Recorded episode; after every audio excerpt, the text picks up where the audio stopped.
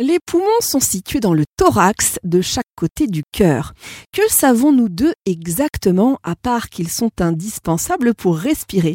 Docteur Juliette Hazard, médecin addictologue, nutritionniste, spécialiste en santé publique et conférencière.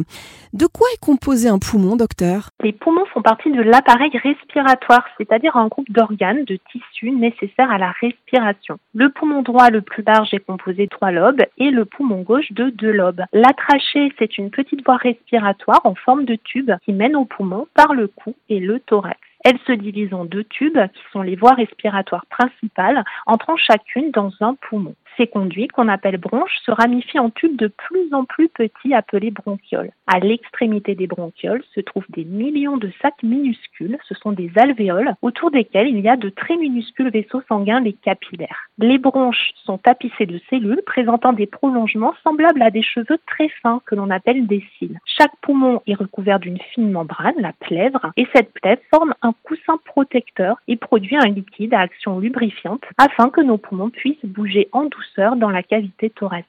Alors, à part euh, respirer, à quoi servent nos poumons exactement? Quelle est leur fonction? Les poumons transfèrent dans le sang l'oxygène présent dans l'air et évacuent dans l'air le dioxyde de carbone, le CO2, qui est un déchet des cellules du corps présent dans le sang.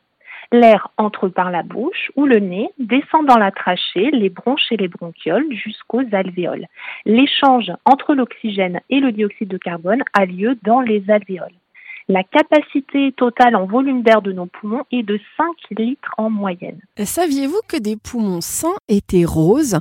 C'est dû à l'abondance de sang. En revanche, un poumon de fumeur aura plutôt tendance à noircir. Mais ils peuvent être également de couleur blanche en cas de sténose ou d'anévrisme des gros vaisseaux.